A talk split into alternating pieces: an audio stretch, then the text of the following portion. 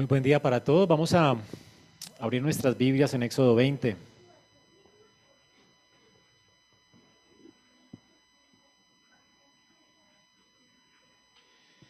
Y continuamos con nuestra serie expositiva del libro de Éxodo.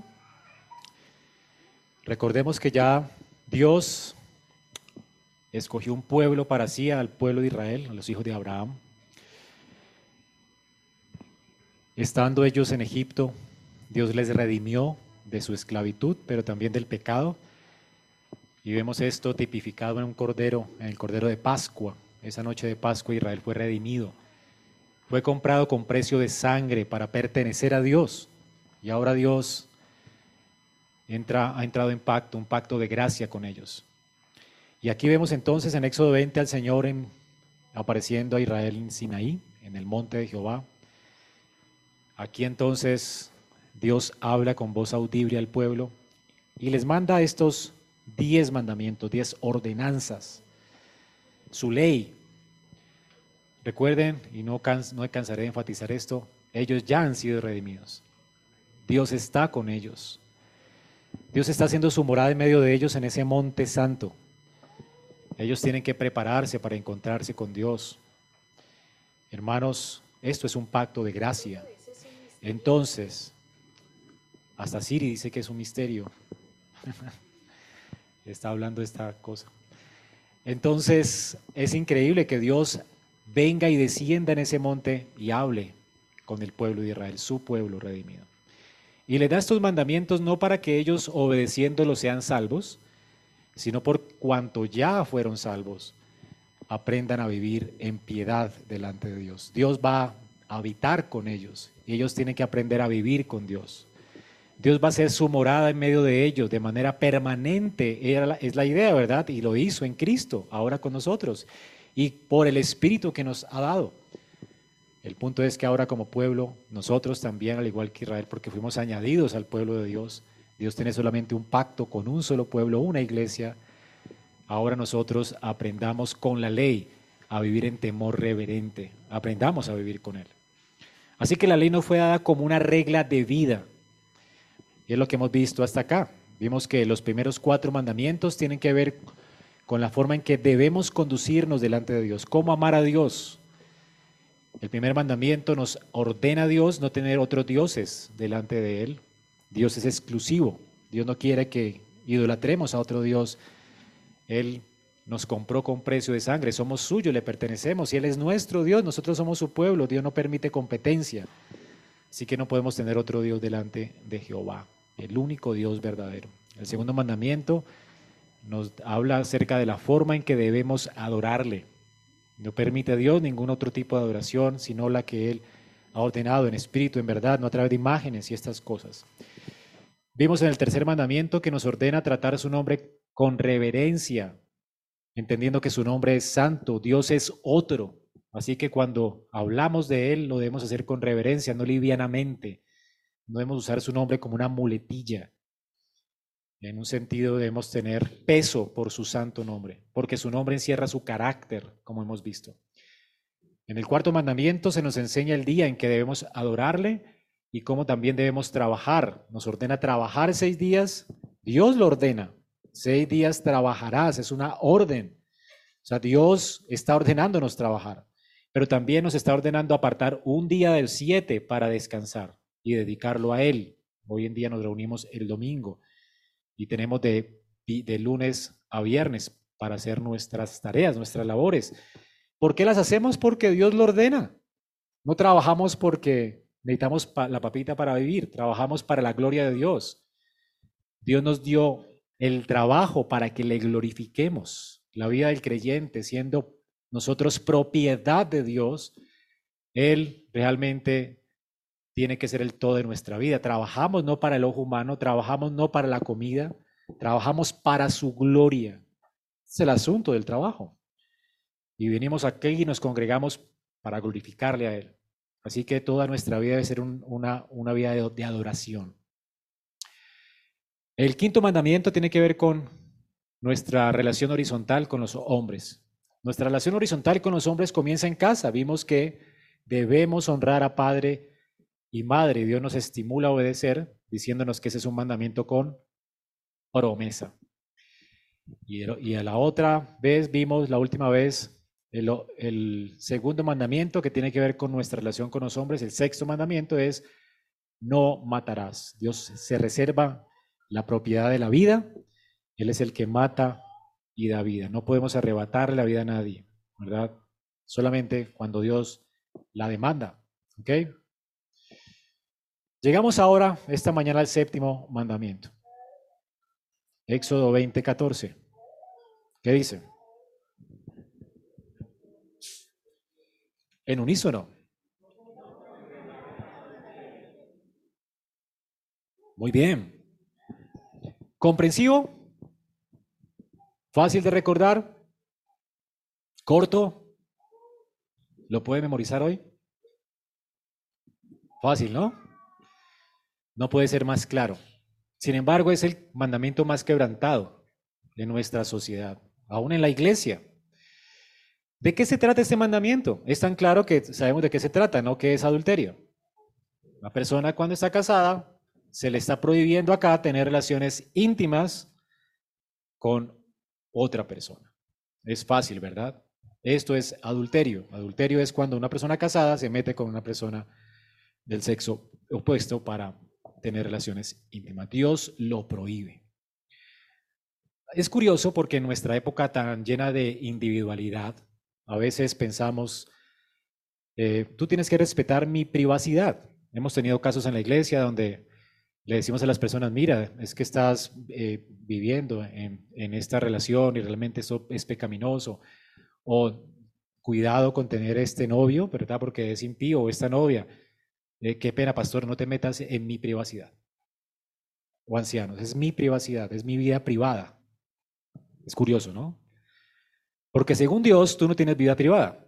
Dios se mete en tu vida privada y te ordena no tener relaciones íntimas por fuera del matrimonio de ninguna manera. El único lugar que Dios creó para que tú pudieras disfrutar de tu sexualidad es el matrimonio.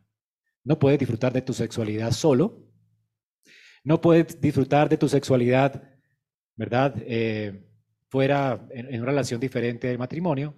Dios limitó el disfrute de nuestra sexualidad a esta institución. Es lo que nos dice el mandamiento. Dios se mete con tu vida íntima. Tú le perteneces a Dios. Si dices que eres cristiano, adivina qué. No te perteneces. ¿Recuerden cuál fue el precio que se pagó por nosotros? La sangre de Cristo. Qué costo, ¿no? Ese fue el precio que se pagó por ti.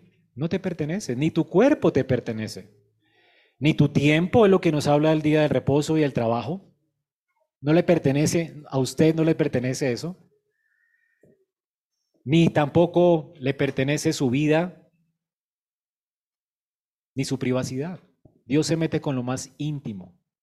De hecho, es tan increíblemente glorioso Dios que nos dice hasta qué hacer en el matrimonio con relación a las relaciones íntimas. Los esposos ni siquiera tienen el derecho de negarse el uno al otro cuando están casados. ¿Sabían eso? Primera de Corintios 7.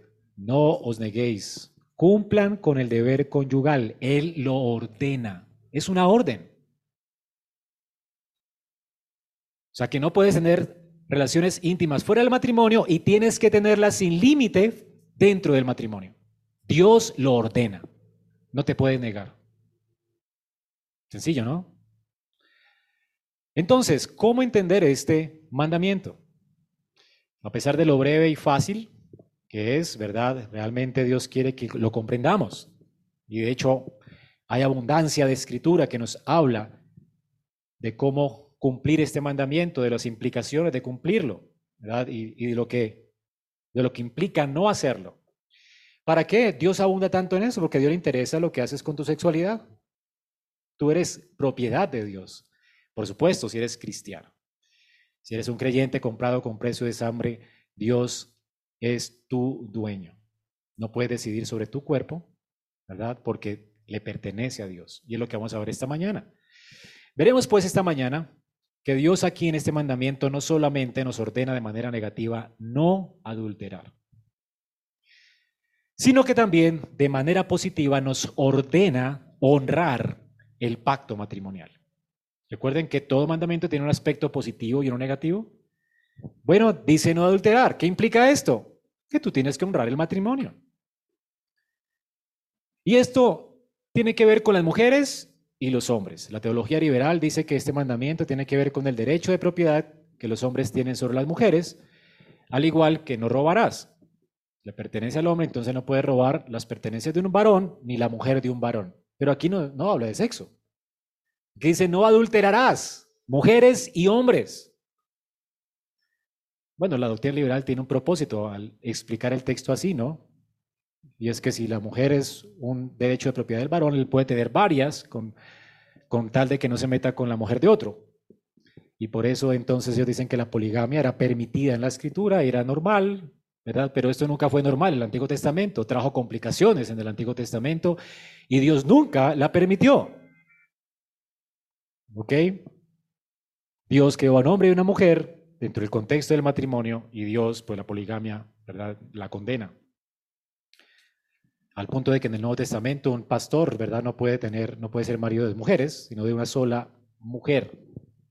Dios prohíbe la poligamia, de hecho. Entonces, hermanos, vemos que esta mañana este mandamiento se trata de guardar el matrimonio, no solamente de no adulterar, y también veremos Importante esto, lo más importante que quiero que se vayan pensando en esto de aquí, es que el cumplimiento de este mandamiento tiene que ver con tu fidelidad al pacto al cual Dios te ha llamado.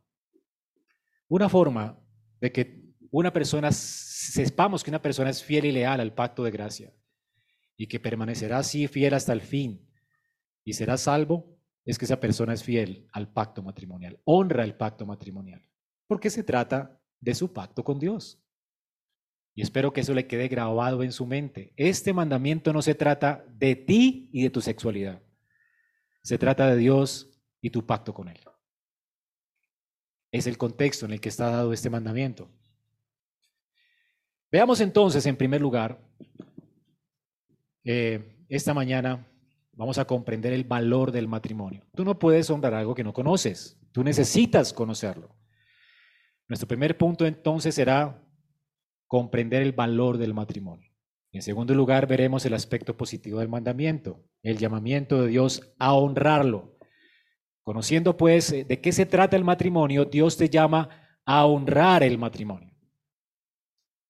Y en tercer lugar, veremos el aspecto negativo del mandamiento, conociendo el matrimonio, sabiendo que Dios te llama a honrarlo, Tú necesitas apartarte radicalmente de todo aquello que lo deshonra. Y serán esos mis tres puntos esta mañana. En primer lugar, veamos cómo Dios quiere que tú comprendas el valor del matrimonio. Génesis 2, 18. Vamos a buscarlo.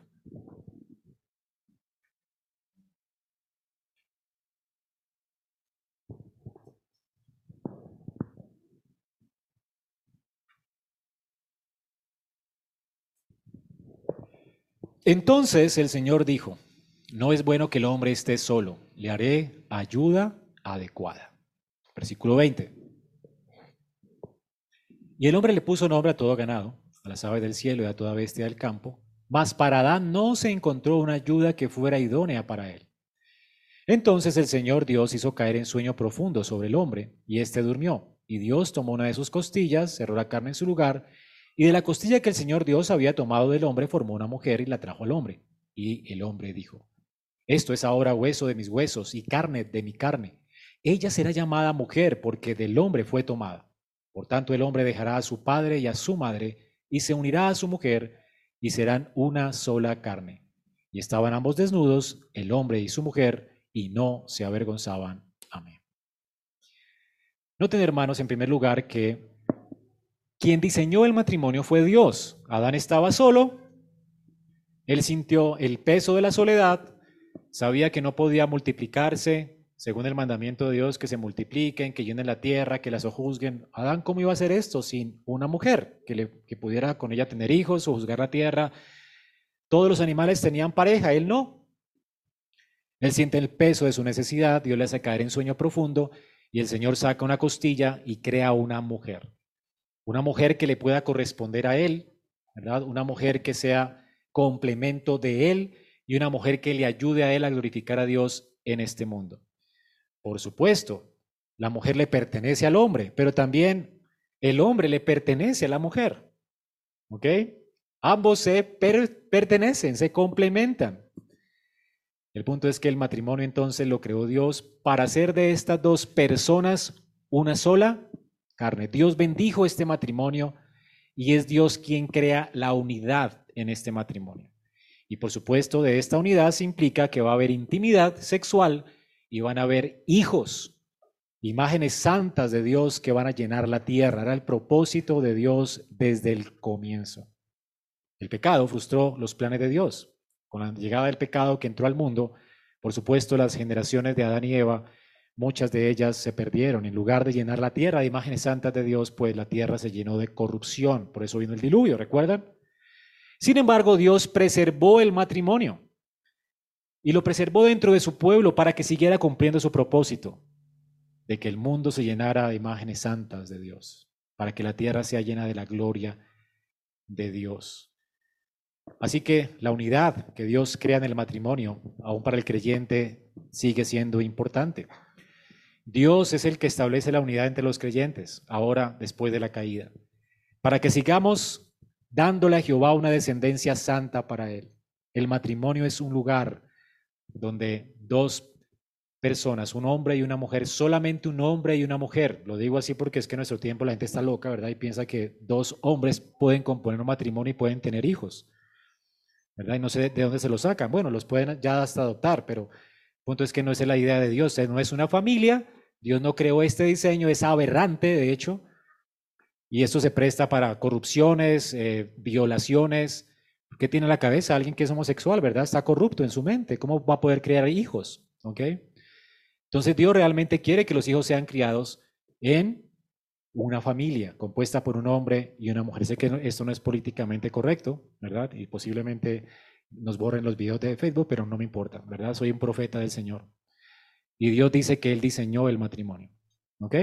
No me importa ser políticamente correcto. Es entre un hombre y una mujer. Y la homosexualidad es una perversión al diseño de Dios y es una abominación a Jehová, ¿ok? La, escritura lo dice, no lo digo yo. Entonces, la unidad de la que Dios habla que es una unidad que Él produce entre un hombre y una mujer, cuando se juntan en pacto. Así que el matrimonio es un pacto, es un pacto que fue diseñado por Dios para que le diéramos a Dios una descendencia que le glorifique o multiplicáramos imágenes santas, una descendencia para Dios, y sigue siendo el diseño para los creyentes. Luego de la caída tenemos esta definición en Malaquías. En Malaquías Dios se queja con los que supuestamente son creyentes y están viviendo siendo inconsistentes con el llamamiento que Dios nos hace como creyentes. Al pueblo de Dios, Dios le dice a Malaquías, ustedes hombres llenan mi altar de lágrimas. Ustedes dicen, ¿por qué Dios no nos responde? Porque el Señor ha sido testigo entre ti y la mujer de tu juventud, la cual con la cual has obrado deslealmente. Malaquías 2, 14 y 15. Aunque ella es tu compañera, noten esto. Es tu compañera. Y la mujer de tu pacto. Aquí está la definición del matrimonio. Dios creó un hombre y una mujer, ¿verdad? Le dio a dar una esposa para que fueran compañeros, para que fueran cómplices, amigos, para que fueran uno y para que ambos conformaran un pacto. ¿Y con qué propósito? Dice, pero ninguno que tenga un remanente del espíritu lo ha hecho así. O sea, si alguien es espiritual, nunca será desleal con la mujer de su juventud, porque una persona espiritual entiende que el matrimonio es un pacto y que si ese pacto se quebranta, se deshonra a Dios. Y se está quebrantando mi pacto con Dios. Estoy rompiendo mi pacto con Dios. Dios pues ha hecho un pacto con Israel. Y los que se precian de ser espirituales tienen que guardar ese pacto, viviendo para Dios, no viviendo para sus deseos, sino viviendo para Dios, no para sí mismos. Por lo tanto, deben guardarse y ser, por supuesto, leales al compañero de su pacto. ¿Cuál es el propósito de Dios? Cuando establece este pacto, Dios buscaba, no buscaba Dios una descendencia para él. Pregunta Malaquías. ¿Qué está buscando Dios? Dios buscaba una descendencia una descendencia. Dios quiere que en el matrimonio haya intimidad y que en el matrimonio hayan hijos y le demos a Él una descendencia santa. Para los millennials de ahora, ¿no? Que se casan, quieren viajar por el mundo, tal vez nunca piensan en el matrimonio y si se casan no quieren hijos. Eso es aberrante también. Pues, ¿Para qué se casan entonces? No entiendo. ¿Para qué es el matrimonio? El matrimonio es para tener hijos, ¿o no? ¿Qué dice Dios? Quiere una descendencia santa. Entonces, no está como piensan los, muchachos, ah, me caso y eso es egocentrismo, ¿verdad? Vivir la vida centrada en sí mismo y no para Dios. ¿Para qué te casas si no es para darle a Dios una descendencia santa? Y esto implica el discipulado de los hijos, ¿verdad? Una crianza en el Señor, implica que los hijos sean criados como hijos del pacto. Pero el punto es que llenemos el, mundo con imágenes santas de Dios y este mandamiento sigue estando vigente hasta el día de hoy. Es el mandamiento cultural. ¿Sabían eso? Bueno, y sigue vigente. Dios nos creó para que llenemos la tierra de su gloria. Y qué bueno que haya más creyentes, sea por evangelismo o porque tenemos muchos hijos en la iglesia. Amamos los niños y qué rico que todas las parejas aquí tengan bastantes y nos llenemos de niños, ¿verdad? Es la forma en que nuestra nuestra fe realmente es consecuente con, la, con lo que creemos, ¿verdad? Dios quiere que tengamos hijos, quiere que nos casemos y quiere que seamos leales en el matrimonio. Dios quiere una descendencia santa, es el propósito de Dios para el matrimonio. Se dice aquí entonces eh, que el pueblo de Dios se le da esta orden, ser fiel al matrimonio, porque Dios nos unió para que tengamos intimidad y le diéramos a él una descendencia santa. Pero además, noten esto, ¿por qué Dios está tan enojado en Malaquías? El asunto es que cuando los hombres quebrantaban el pacto, eran infieles a la compañera de su pacto, estaban siendo infieles al pacto con Dios. No estaban comportándose como gente nacida de nuevo o como gente espiritual. Es lo que está diciendo Malaquías, hermanos. O sea, un hombre espiritual no obra así. Pero ninguno que tenga un remanente del espíritu lo ha hecho así. Ningún hombre espiritual quebrantará su pacto con Dios. O todo hombre espiritual será leal con la mujer o con la compañera de su pacto. Es una apostasía que un hombre quiera divorciarse de su esposa, de hecho. ¿Por qué? Está menospreciando el pacto con su Dios. Ese es el punto. ¿Qué está en juego entonces? ¿Tu matrimonio? No, tu pacto con Dios, tu eternidad, de hecho. Esto es lo que está en juego. Ah, es que me cansé. Es que en un matrimonio de los cristianos nadie, no, se pueden cansar, no es legítimo. ¿Por qué? Pero me cansé, pastor. Es que no te pertenece, ¿no has entendido que no te perteneces? Es que se ha convertido en mi enemiga. ¿No te pide el Señor que ames a tu enemigo? Que lo ames. Es que no lo puedo perdonar. Entonces no eres cristiano. Porque ¿cómo no puedo perdonar al que me ofende? Todo creyente perdona porque ha sido... Tú eres libre para perdonar. ¿Acaso no eres libre? La verdad no te ha hecho libre, no has comprendido el Evangelio. La deuda que tú tenías, vas a cobrarle un peso a tu esposa. Cuando Dios te ha perdonado un millón de pesos que le debías, no sé. Pero ¿sabes el tamaño de tu deuda con Dios? Si has comprendido el Evangelio, un matrimonio en la iglesia debería funcionar. Porque cuando nos cansamos, cuando yo me voy a cansar de mi esposa, es que no me puedo cansar, no tengo el derecho de cansarme de mi esposa. ¿Y pero por qué? Porque yo no me pertenezco, ¿verdad? Y cansarme de mi esposa sería ser desleal con Dios. ¿Me hago entender? De hecho, por eso si dos cristianos en la Biblia se separan, jamás en su vida se pueden volver a casar. ¿Sabías? Jamás. Dice, por eso los apóstoles dijeron eso. ¡Ah! Entonces mejor quedarse solo. Y el Señor les dijo, bueno, pues si tienen el don, quédense solos, pero el problema es que no lo tenían. ¿Verdad? Ese es el gran problema, que si no tienes el don es mejor que te cases. Y que te cases pronto, siendo joven, no te esperes a viejo. Porque es mejor casarse que andarse quemando de pasión. Entonces un hombre tiene que volverse serio, ¿verdad? A sus 20 años ya tiene que ser un hombre de Dios y, ya tiene que estar preparándose para ser un esposo. Es que hay que aprovechar la juventud. Es que no aprovecha la juventud siendo un marido, ¿verdad? Y, y siendo padre. Es la mejor forma de aprovechar tu juventud, tus fuerzas, dándoselas a otra persona. Eso es realmente madurez. No esperes a viejo para casarte. Qué pereza. Si no tienes el don, cásate. Así que hermanos, la unión entre un hombre y una mujer tiene que ver con nuestro pacto con Dios. Quebrantar esa unión es ser desleal a Dios y su pacto. Cada vez, noten cómo Dios se toma tan en serio esto. Cada vez que una persona se volvía a los ídolos, ¿de qué forma Dios llamaba la atención de su pueblo? Lo leímos en Malaquías 2. ¿Recuerdan? Lo llamaba adulterio adulterio.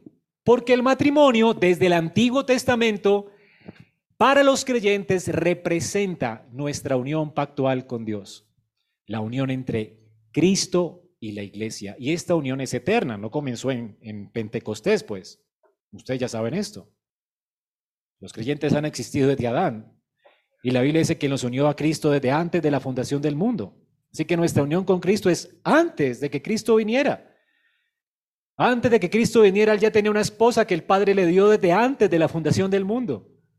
Así que el matrimonio desde el Antiguo Testamento está, para los creyentes, representa realmente esto, la unión entre Cristo y la iglesia. Por eso Dios llama adulterio a la infidelidad de alguien que quebranta el pacto matrimonial. Adulterio porque se está volviendo a los ídolos, está quebrantando su pacto con Dios. En el Nuevo Testamento se nos enseña lo mismo. Efesios 5:31 dice, por eso el hombre dejará a su padre y a su madre, se unirá a su mujer y los dos serán una sola carne. Mas yo digo esto por causa de Cristo y la iglesia. Esto es un misterio, dice Pablo. Lo que representa la iglesia en este mundo es la relación pactual de amor entre Dios y su pueblo. Porque Cristo es Dios. Y siempre ha sido así desde el Antiguo Testamento. Por eso profanar el matrimonio, deshonrar el matrimonio, quebrantar el matrimonio, está dando testimonio de que esa persona no se toma en serio su pacto con Dios. Hermanos, lo honroso del matrimonio no está en la institución misma. Cuidado con esto.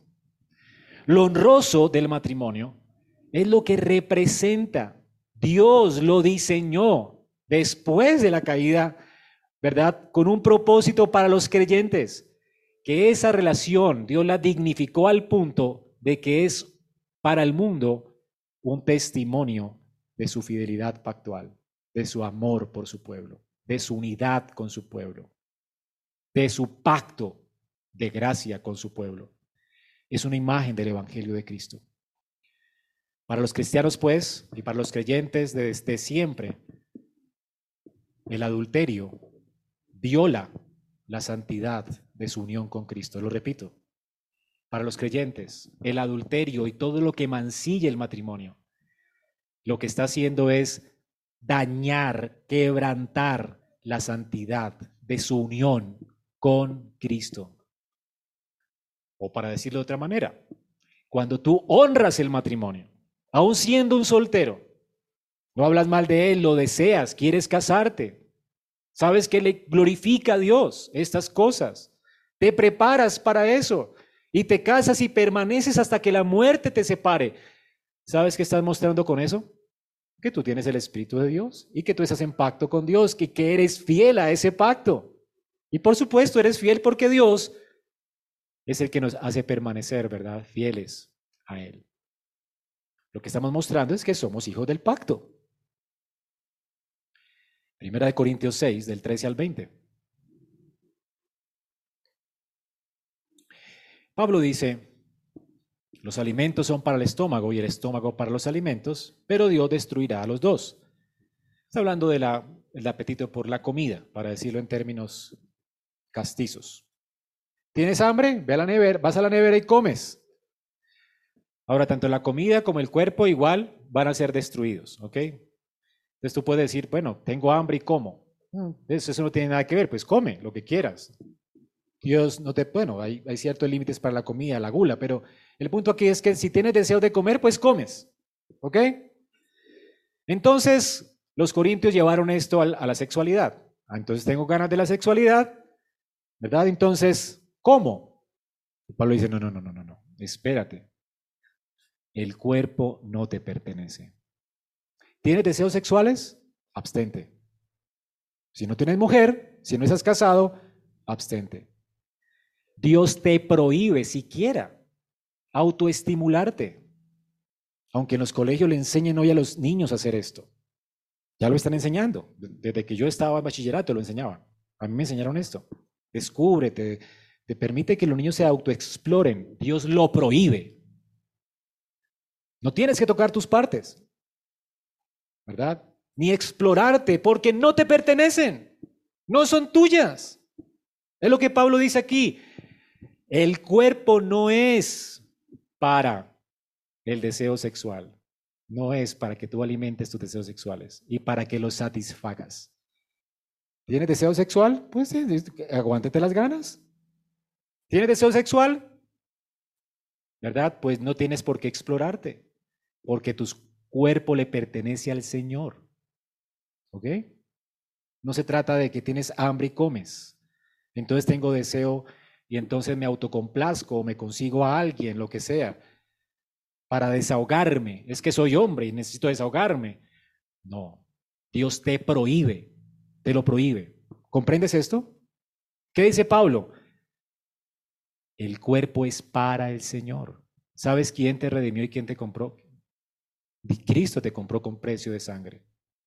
Tú le perteneces a Cristo en cuerpo y alma. Y de hecho, el Espíritu de Dios está habitando en ti.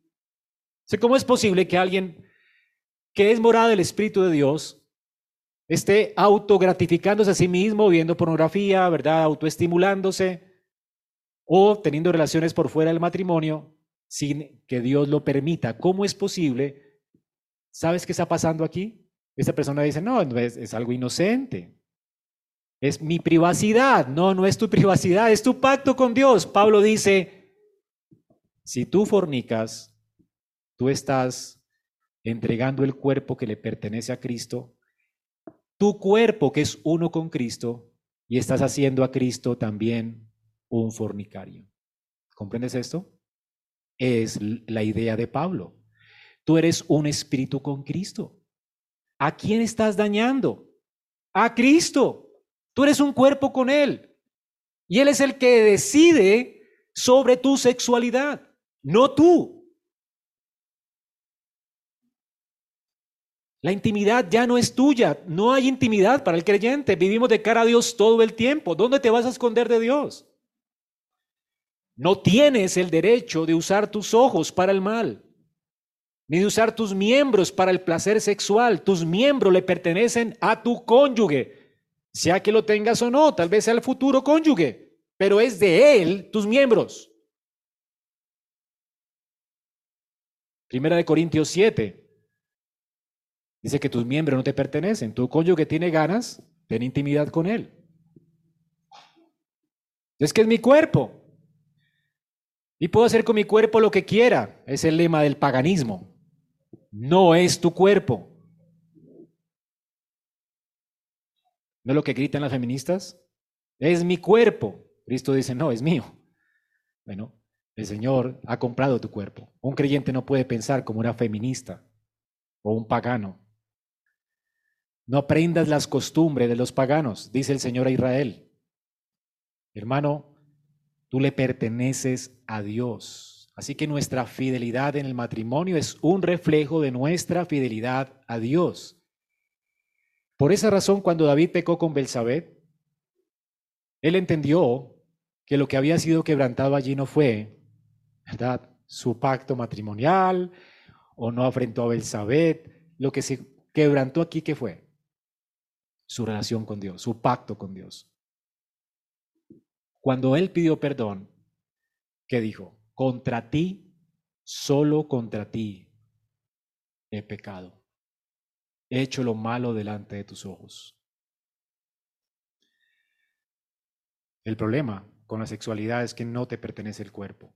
Y cuando lo usas para lo cual Dios no lo ha, no, no te ha permitido que lo uses, tú estás profanando tu cuerpo, estás mancillando tu relación y tu comunión con Cristo. Estás afrentando a Dios y estás entristeciendo, contristando al Espíritu de Dios, de lo cual tú eres templo, se supone. Así que si tú tienes el Espíritu de Dios, ¿cómo? Vas a pecar y, le y salir ileso del pecado. No es posible que un creyente entonces se entregue a la fornicación. Y ahora veremos de qué se trata esto, pero el punto es que pecamos contra Dios. Ya saben de qué se trata el matrimonio, hermanos, están conscientes de que fue creado por Dios. Es una institución que después de la caída Dios la honra, ¿verdad? Y es una, un ejemplo al mundo de su relación pactual con nosotros. Y estamos llamados a ser fieles a su pacto, siendo fieles y honrando el matrimonio, seamos casados o solteros? Porque esto es lo que representa el matrimonio. Este es el valor del matrimonio. Dios le ha agregado este valor. Lo que representa importa. Entendiendo ahora entonces el matrimonio, vamos a ver que Dios también espera que honremos el matrimonio. Y este es nuestro segundo punto. Y para eso vamos a leer el texto de Hebreos 13, 4.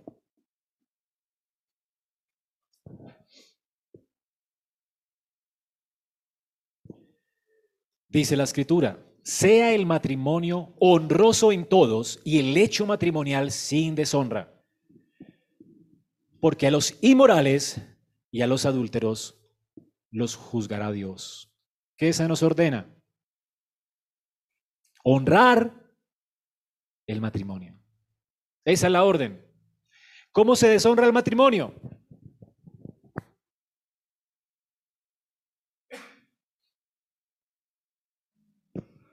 con el adulterio y con la inmoralidad sexual. Es lo que dice el texto. Dos cosas que Dios va a juzgar. Ninguna persona saldrá mal librada cuando quiebra su pacto con Dios. Por supuesto, alguien apostata de su fe va al infierno. Es una apostasía práctica. Una persona entonces que no honra el matrimonio es una persona que está siendo conducida al infierno. No le pertenece a Cristo. Y ha demostrado esto quebrantando el pacto al cual fue llamado a la iglesia, en la iglesia visible. Muchos son los llamados, ¿verdad? Aquí en la iglesia todos están siendo llamados. Pero hay pocos escogidos. Los escogidos no quebrantan este pacto. Es imposible, ¿verdad? Van a vivir en santificación porque saben que el propósito de Dios, el deseo de Dios es ser santos como Él es, Él es santo. Así que el mandamiento es honrar el matrimonio. Ese es el aspecto positivo del mandamiento. No hay que adulterar, pero tenemos que honrar el matrimonio. Es lo que manda Hebreos, entendiendo el mandamiento de no adulterarás. Hermanos, todo lo que traiga deshonra a la institución matrimonial, Dios lo condena. Y hablando de todo lo que traiga deshonra, incluyendo no solamente el adulterio, sino la inmoralidad. Noten, los inmorales y los adúlteros están quebrantando el séptimo mandamiento. A ambos Dios los juzgará. Entonces, quebrantar el séptimo mandamiento tiene que ver con deshonrar el matrimonio. Y se deshonra el matrimonio de muchas maneras, no solamente siendo infieles a nuestras esposas, en, el caso de los casados. También tú quebrantas este mandamiento con la inmoralidad sexual. En la escritura, Dios llama inmoralidad sexual y, se entiende que es un quebrantamiento al séptimo mandamiento cuando las personas fornican, es decir, tienen relaciones sexuales antes del matrimonio. O se involucran en uniones libres, donde no hay un pacto de compañerismo, no hay un pacto visible de comunidad que Dios bendice. Esto es fornicación. También quebranta inmoralidad sexual cuando hay incesto o se tienen relaciones íntimas con personas de la casa, un hijo, una hermana o hermano, ¿verdad? Em, esto realmente es abominación para el Señor. También se quebranta el mandamiento, según Levítico 18, con la sodomía o la homosexualidad, con la, el bestialismo, relaciones con animales, la pornografía, la autoestimulación o la masturbación, la poligamia, la prostitución y todas estas cosas, cosas como estas, Hebreos dice que Dios va a juzgar a estas personas. Ninguno va a salir sin castigo. ¿Y cuál va a ser el castigo? Primera de Corintios 6, del 9 al 11. Subráyalo en su Biblia. Para que no se engañen. No se dejen engañar. Porque andan mucho desde el tiempo de Pablo y hasta antes, aún nuestro tiempo. Andan mucho diciendo que si recibes a Jesús en tu corazoncito, no importa cómo vivas, tú vas al cielo y tienes un boleto al cielo. No, olvídate de eso. No se engañen.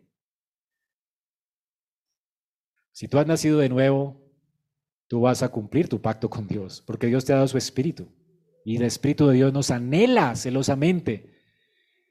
Y si tú no tienes el espíritu de Dios, por supuesto, vas a ir al infierno. ¿No saben ustedes, dice la escritura, que los inmorales de manera sexual, hablando de la sexualidad inmoral, ni los idólatras, ni los adúlteros, ni los afeminados, tal vez no sea homosexual, pero el, el hombre se comporta medio afeminado, no es un varón, ni los homosexuales, ni los ladrones, y etcétera, ninguno de ellos heredará el reino de los cielos. Noten que Pablo habla de pecados sexuales todo el tiempo. De una conducta sexual. Hay conductas sexuales que tienen que ver con ser varón. Un hombre puede aprender a caminar derecho, ¿verdad? Y ser un varón, un hombre, no afeminado. Una mujer puede aprender a ser femenina en su porte. ¿Ok? Porque ninguno heredará el reino de Dios. Dios te diseñó como varón y hembra. Son dos sexos diferentes. Hay feminidad y hay masculinidad y hay ciertos aspectos que el hombre tiene que cultivar en su masculinidad y hay ciertos aspectos que la mujer debería cultivar en su feminidad.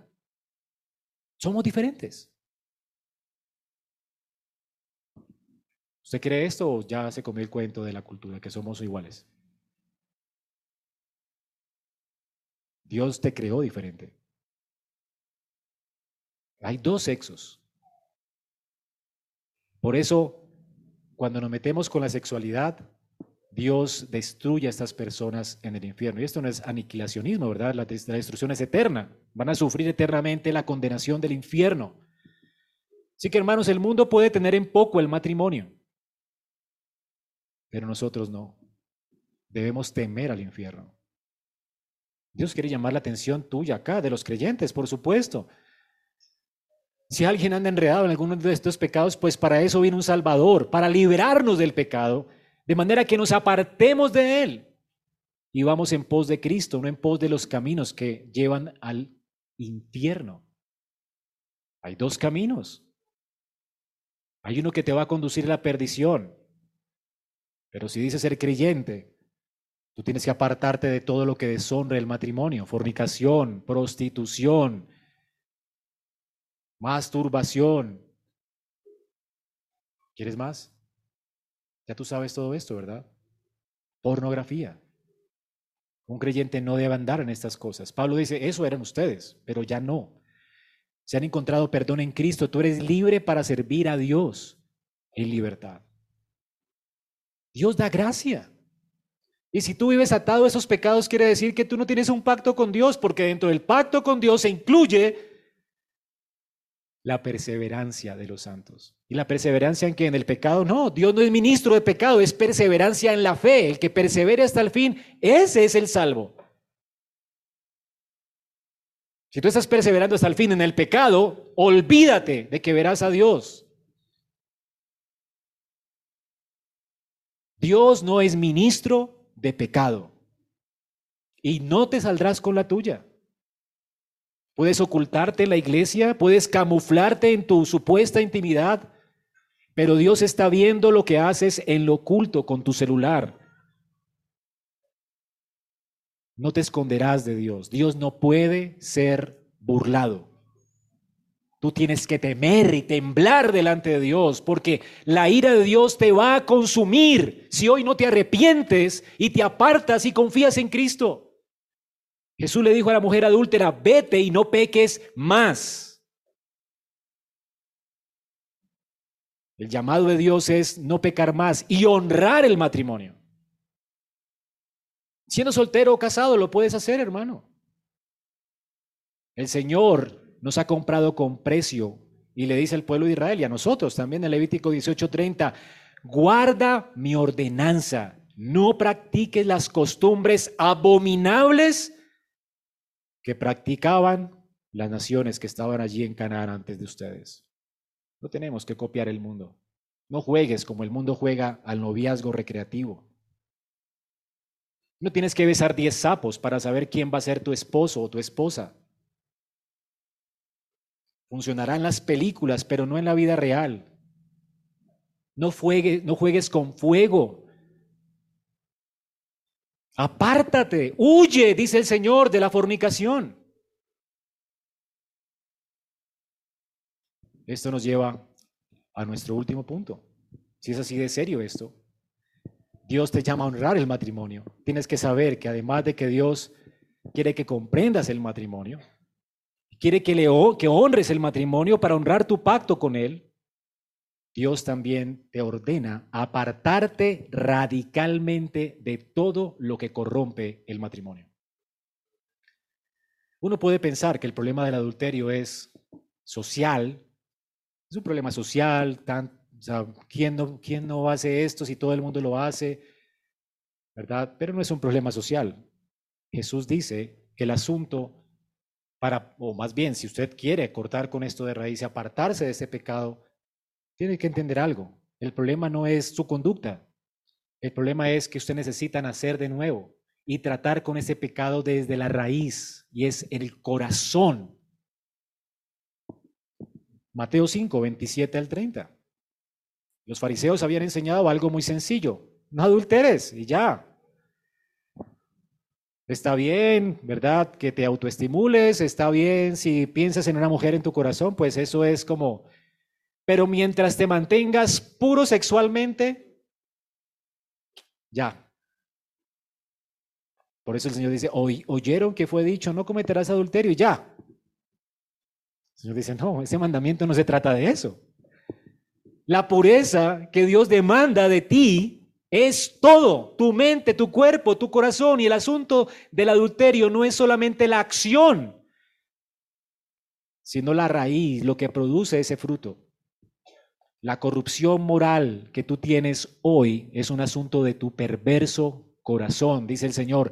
Yo les digo, todo el que mire a una mujer para codiciarla, ya cometió adulterio con ella en su corazón. ¿De dónde procede el adulterio? No tienes que acostarte con alguien para adulterar. ¿De dónde procede el adulterio? Del corazón. Tú eres un adúltero si ya has codiciado a alguien en tu mente.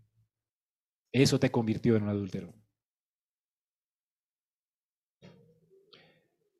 Incluso si no cometes pecado físico, ya eres culpable de este pecado sexual en tus pensamientos, tus fantasías, tus deseos, tus afectos. Hermanos, darnos cuenta de que alguien es bonito no es pecado. Pero cuando repasas la hermosura de alguien, sueñas con ese alguien, en tu mente quieres que sea tu esposo o tu esposa, piensas, ¿por qué no me casé con él? Aunque no te imagines nada, ya estás deseando a alguien. Y eso es adulterio.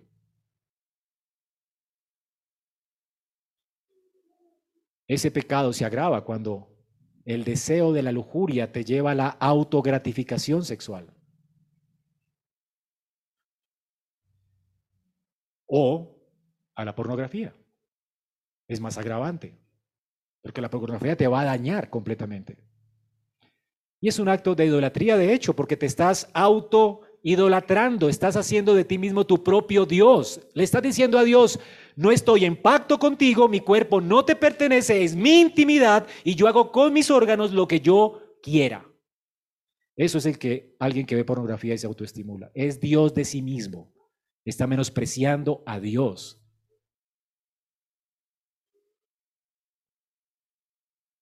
¿Lo ves inocente?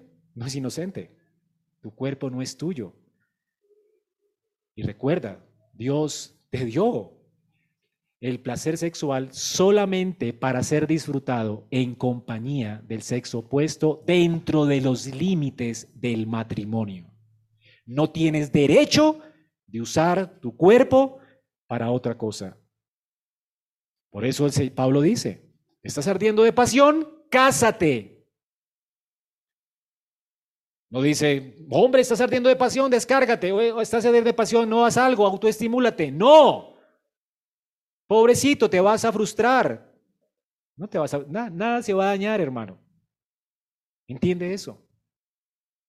Su mente no se va a dañar, no le va a pasar nada a su cuerpo. Si usted honra a Dios, le va a ir bien. De hecho, va a estar listo para casarse y va, y va a rendir en la intimidad con su esposa. Autogratificarse a usted mismo le va a hacer hasta impotente en su relación íntima. Qué frustrante, ¿verdad? Que te cases y no puedas darle placer a, la mujer que Dios te ha dado. Triste, ¿no? Eso es lo que hace el pecado. El pecado te destruye. Ya no vas a poder mirar a una mujer sin la malicia, porque ves pornografía. Ese es el asunto, daña tu mente. ¿Tú crees que por qué los hombres violan a sus hijos? O las mujeres abusan de los niños. Porque ya han dañado su mente, se han expuesto a todas estas perversiones morales. Todo comienza en el corazón. Tú tienes que arrepentirte de estas cosas y rogarle a Dios que lave tu mente y haga un corte radical en tu corazón. Jesús dice, ¿sabes qué? ¿Te quieres apartar de ese pecado? ¿Sabes cuál es el método de Jesús? la amputación radical de este pecado de tu corazón. Tú no lo puedes consentir en tu vida de ninguna manera. Jesús dice, si tu ojo te es ocasión de caer, por supuesto no es algo literal, pero así de radical tienes que ser con este pecado. Porque te, te va a llevar al infierno. Jesús está pensando en tu salvación. No te engañes. No puedes pretender ser creyente y ser un pornógrafo o un adúltero, ¿verdad? Y ser creyente. Si tu ojo te es ocasión de caer, córtate el ojo, sácatelo. No quiero ver gente tuerta dentro de ocho días aquí, pero el punto es, o manca, el punto es que así de radical tienes que ser con esto. Huye de la fornicación. Tu mano te es ocasión de caer, córtala. Aquí Dios nos dio deseo a todos, hermanos. Y es por eso que tienes que guardarte del sexo opuesto. Tú tienes que vivir en pureza moral. Y esto implica guardarte, guardarte para el Señor, guardarte para tu futuro cónyuge. Si eres soltero, jamás tengas una cita con alguien del sexo opuesto en un lugar solos. En el carro, pues. Págale un taxi para que se vaya sola. No te expongas si ves que eso te va a ser ocasión de caer. Ampútate la mano, te va a doler enviarla en taxi. Quisieras ser más caballeroso, sí. Sabes que no lo hagas. No lo hagas. Jamás. Si tienes un, auto, por, supuesto, y manejas un carro, no lleves a una mujer en tu, en tu carro, no sé qué es con tu esposa. Y si eres soltero, peor, no juegues con fuego. Nadie puede tomar fuego en sus manos sin que sus vestiduras ardan. Y si se gustan, peor. Pero pastor, ¿cómo hacemos para cortejarnos? Hable con los papás, visiten en la casa, salgan con los amigos de la iglesia. Pero eviten a toda costa jugar con fuego, no consientas con este pecado. Córtate la mano. ¿Sabe lo que es cortar, lo doloroso que es cortarse la mano? pues te va a doler si quieres ser fiel a Dios. Te va a doler aguantarte hasta el matrimonio para tener romance, para darse un beso, para todo esto, ¿verdad? Te va a doler, porque quieres. Pues que eso te impulse a ser valiente para enfrentar a los suegros y casarte rápido. Si eso no te motiva a ser más varón, ¿verdad? Y a negarte a ti mismo para, para complacer a alguien, ¿verdad? Entonces, dudaría que seas creyente. Porque Pablo dice que dio el matrimonio para qué? Para que no ardiéramos de pasión. Hermanos, recuerden esto. El destino eterno está en juego. No consientas con ese pecado, córtate. dice el Señor, córtate. Amputa esto de raíz. No juegues con tus deseos, mortifica tus deseos. Es lo que los puritanos llamaron la mortificación del pecado. No le des gusto a tus deseos. Es que quiero estar solo, es que quiero esto. No, es que el cuerpo no me pertenece. Se llama dominio propio y el dominio propio es un fruto del Espíritu Santo. Y tú lo tienes, si tienes el Espíritu Santo, tienes todos los frutos. Tienes que ser, ejercitarte en el dominio propio. Abstente. Sé fiel al Señor, sé fiel al pacto con tu Dios, es tu Dios. Cristo murió por ti, dio la vida por nuestros pecados. Por gracia somos salvos. Él es nuestro dueño. ¿Cómo no amarlo? ¿Cómo no entregarle nuestro cuerpo, nuestra vida, nuestra mente? ¿Cómo no consagrarnos a Él?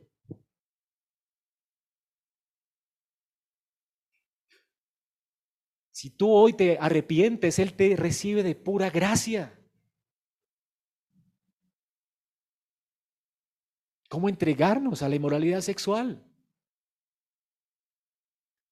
Hermanos, de hecho es posible vivir fielmente para con Dios. Pablo le dice a los creyentes de la iglesia que las personas estas no heredarán el reino de los cielos. Y esto erais alguno de ustedes. Erais, ya no. No es que yo soy homosexual abstemio. O yo soy una, un adúltero en potencia. No, tú eras, ustedes eran esto, ustedes son nuevas criaturas en Cristo, mi identidad está en Cristo, no lo que yo era. Una vez me arrepiento y coloco mi confianza en Cristo, ya no era lo que era. Soy de Cristo, soy cristiano. Y si soy un varón, soy varón. Y puedo hacer con mi cuerpo lo que a Dios le glorifica. Porque Él me da la libertad por el Espíritu que me ha dado vivir para su gloria.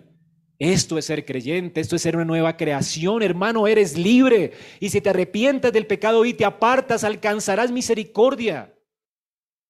Y tienes a Dios como ministro tuyo, como alguien que te va a sostener y te va a llevar de la mano todo el tiempo. Si tú dependes de Dios, su gracia te sostendrá, su espíritu te sostendrá. El Señor promete estar con nosotros todos los días hasta que Él venga. Es imposible que tú caigas y te quedes enlodado en este pecado. Dios tiene misericordia de nosotros si nos apartamos del pecado.